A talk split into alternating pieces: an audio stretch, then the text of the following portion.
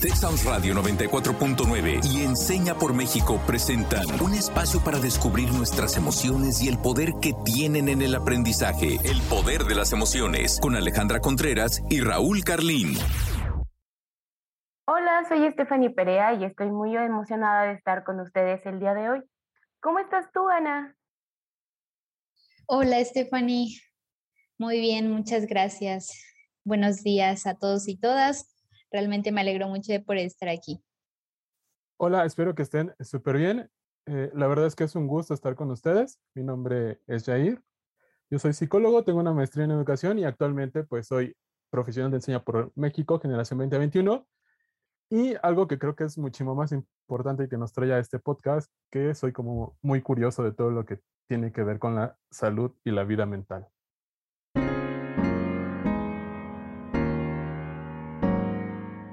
Justo, y para iniciar este rebote de ideas, me gustaría poner sobre la mesa, chicas, la idea de que como seres humanos poseemos como dos tipos de vida. Yo los menciono como vida, sin embargo, pues son conductas, y tenemos una vida observable o manifiesta, que cierto es aquella que se puede ver a simple vista eh, y todos lo pueden ver desde el exterior. Se trata de comportamientos que llevamos a cabo y que implican algún tipo de movimiento por parte de nuestra relación y el medio que nos rodea. Es decir, todo lo que vamos a hacer de manera física, alguna acción. Pero me gustaría hacerles esta pregunta. Chicas, ¿ustedes se han preguntado qué pasa con nuestro cerebro durante el día? Y otra, entonces podríamos decir que nuestro cerebro lleva una vida secreta. Yair, está súper interesante esto que nos platicas. Yo, la verdad, nunca me había detenido a preguntar qué onda con mi cerebro y pues creo que mi cerebro sí tiene una vida secreta. Y además, pienso que tiene que tener una inteligencia súper poderosa, porque imagínate pensar mil cosas a la vez. Además, mandar indicaciones sobre ejecutar movimientos mientras hace el proceso sensorial y al mismo tiempo va conectando y enunciando palabras para conversar, aunado a la capacidad de recordar pendientes y guardar archivos de cuando tenía tres años de edad. El cerebro es una máquina súper sorprendente. Relacionado con la pregunta, yo podría llamar una vida secreta quizá a todas esas acciones de las que no somos conscientes y que suceden de forma simultánea con actividades que sí hacemos conscientemente, como tomar decisiones de qué vamos a usar durante el día, el pensar en algún tema en específico o incluso relajarnos. Entonces, esa para mí sería quizá la vida secreta, pero realmente el cerebro es un órgano que también me llama mucho y del que quiero aprender mucho más. Perfecto, chicas. Pues bien, como ustedes lo mencionan y, sobre la misma línea, pues justo el cerebro controla todo lo que pensamos, lo que sentimos, todos estos procesos de enseñanza-aprendizaje, nuestros recuerdos, la forma en la que nos movemos, como bien nos los comentaba Adi por ahí. También controla muchas cosas de las que apenas nos damos cuenta, como cuestiones muy básicas, el latido del corazón, la digestión de la comida. Así que les invito a pensar en el cerebro como una computadora central que controla todas las funciones pues, de nuestro cuerpo. Y dentro de esa misma dialéctica creativa, eh, podemos decir que nosotros como seres humanos hemos ido acumulando millones de datos de información y que justamente esto lo vamos almacenando en nuestro repositorio natural, que es nuestro cerebro. Por ahí se dice que la memoria humana es igual que la de las máquinas. Es decir, que se puede medir. Y tan es así que nosotros somos capaces de almacenar alrededor de 100 terabytes de memoria, o lo que será lo mismo, eh, 100 mil gigabytes de recuerdos, experiencias y conocimientos. Es decir, un chorro, un chorro de información. Wow, yo no tenía estos datos en mente, Yair. Están súper interesantes esos datos que nos cuentas, Jair. La verdad, yo no los tenía en el radar. Ahora les voy a comentar la dinámica siguiente.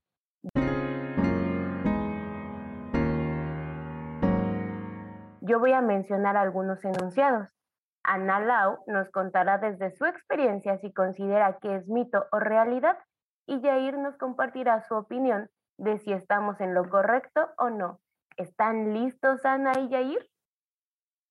Claro que sí. Vamos a desbloquear esos Claro, sí. Sí, por supuesto. A desbloquear los mitos. Número uno el ser humano solo ocupa el 10% de su cerebro. ¿Qué dices, Ana? ¿Mito o realidad? Mito. Yo considero que es uno de los órganos más eficientes y que por lo tanto debe utilizar toda su capacidad. No entiendo o no me hace sentido porque solo ocuparía el 10%. Pero bueno, escucharemos a Yair.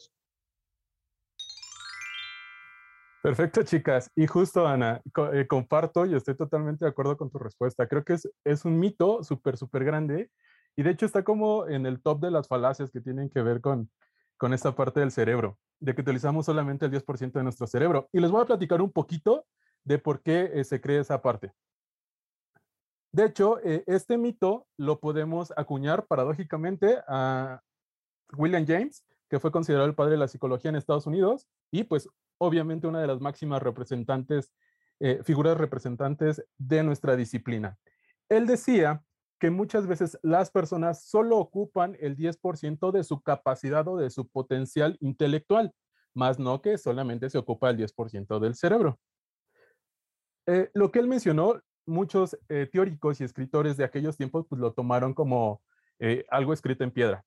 Y uno de ellos fue Lou Thomas, que por ahí de 1936 escribió un libro que se llama Cómo ganar amigos, donde decía justamente que esta parte del el 10% de nuestro cerebro solamente era el ocupado. Y así se fue pasando como de boca en boca y platicando esta parte del 10%.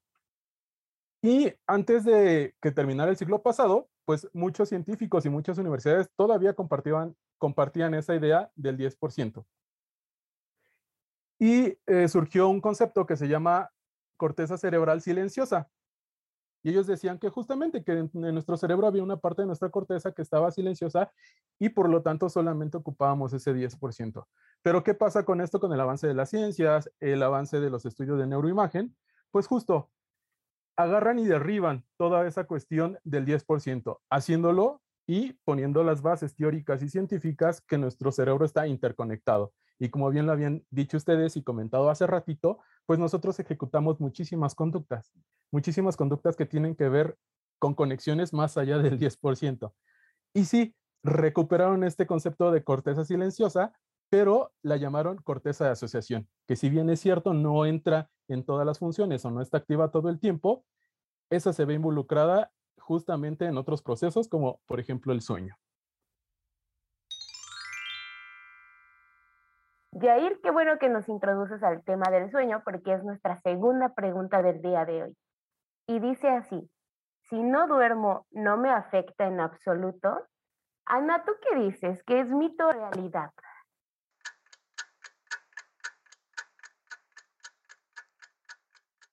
Yo creo definitivamente que es un mito.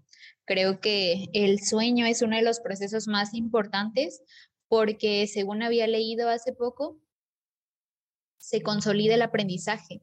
Entonces, pues claro que, nos afectaría si no es las ocho horas que necesita nuestro cuerpo para, para reponerse. Pero de nuevo escuchamos a Yair para ver si, si esto es así o no. Perfecto. Pues sí, totalmente. Ah, diversos estudios han concluido que pasar tres días consecutivos durmiendo entre cuatro o menos eh, mata células cerebrales. Ahora, si nosotros pasamos alrededor de 24 horas sin dormir, pues nuestro cerebro también eh, lo paga. ¿A qué nos referimos con eso de que lo paga? Pues al, al no descansar este órgano que es muy, muy importante, el cerebro no puede limpiar esas proteínas que forman placas que causan enfermedades como el Alzheimer o la demencia.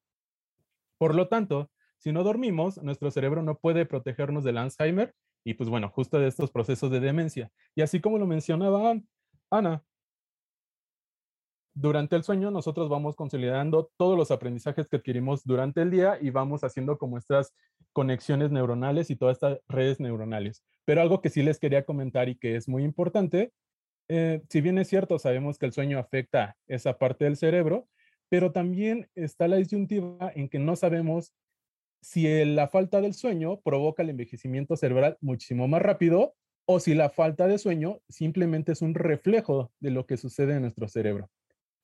Recomendación acá, justo dormir por lo menos ocho horas diarias. Muchas gracias, Jair, por esta información. Voy a tratar de hacerte caso y de dormir ocho horas diarias. Y justo un tema que a veces no nos deja dormir con tanta calma es el tema del amor. Así que esta es nuestra tercera pregunta. ¿El amor se produce en el corazón? Ana Lau, tú dices que esto es un mito o una realidad.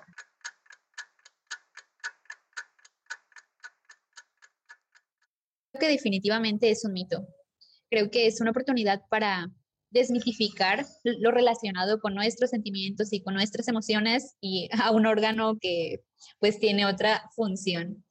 Sin embargo, pues creo que es uno de los procesos más complejos y más significativos para las personas, entonces me encantaría escuchar a Yair. Vale, muchísimas gracias. Y justo, eh, pues lamento muchísimo decir que esta parte del amor no se produce en el corazón, porque si bien nosotros pensamos o idealizamos como el amor en ese imaginario donde se encuentra en el corazón, pues la verdad es que no es cierto. El amor se encuentra en el cerebro. Y esto no lo digo yo, lo dice la, UNAM y una de sus máximas investigadoras emeritas del Instituto de Fisiología, la doctora Hermina Pasantes, nos dice que eh, el amor se origina justamente en una zona llamada circuito de recompensa. Ese se encuentra debajo de la corteza cerebral y también se conecta con la misma. Vamos a hacer alusión que el amor tiene el mismo efecto que las drogas. ¿Por qué? Porque esta área se activa con esas drogas que producen placer, felicidad o cualquier otro sentimiento de euforia. Así que se involucran neurotransmisores relacionados con las emociones, como la dopamina, la serotonina y otros más. Todo este proceso que nosotros llevamos a nivel cerebral lo llamamos enamoramiento. Y durante su desarrollo, pues obviamente no es nada raro que tengamos por ahí o que hagamos locuras. Pues justo, al cerebro no le importa nada más que seguir experimentando estas cuestiones de placer y de bienestar. Ahora, hay algo muy importante este proceso neuronal no dura para siempre. Es decir, que pues solamente el amor o el enamoramiento dura de seis meses, aproximadamente siete, dependiendo de cada una de las personas. Y también el amor lo podemos entender como un sentimiento complejo e interesante, pero también tiene su lado oscuro, pues eh, es adictivo. Como yo les había comentado, tiene que ver con estas cuestiones de, de los neurotransmisores, perdón, y justamente es adictivo y por lo tanto nosotros estamos buscando constantemente esta parte de sentirnos bien. También el amor no envejece, ya que este circuito relacionado no cambia con los años. Es decir, hay otras capacidades o hay otras funciones cerebrales que se van declinando con la vida o con la edad, pero este círculo o este circuito de recompensa pues conserva totalmente su frescura.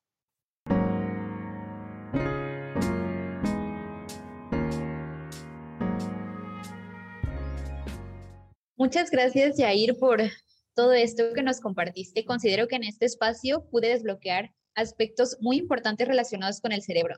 Es uno de los órganos más importantes y que hacen que nuestra vida cotidiana suceda. Entonces veo importante que podamos conocerlo, descubrirlo y sobre todo separar aquellos mitos que, que están en torno a él para poder cuidarnos Creo que es de suma importancia en este momento y con las condiciones que nuestra salud física y mental siempre esté al 100. O al menos muy cerca de eso. Muchas gracias.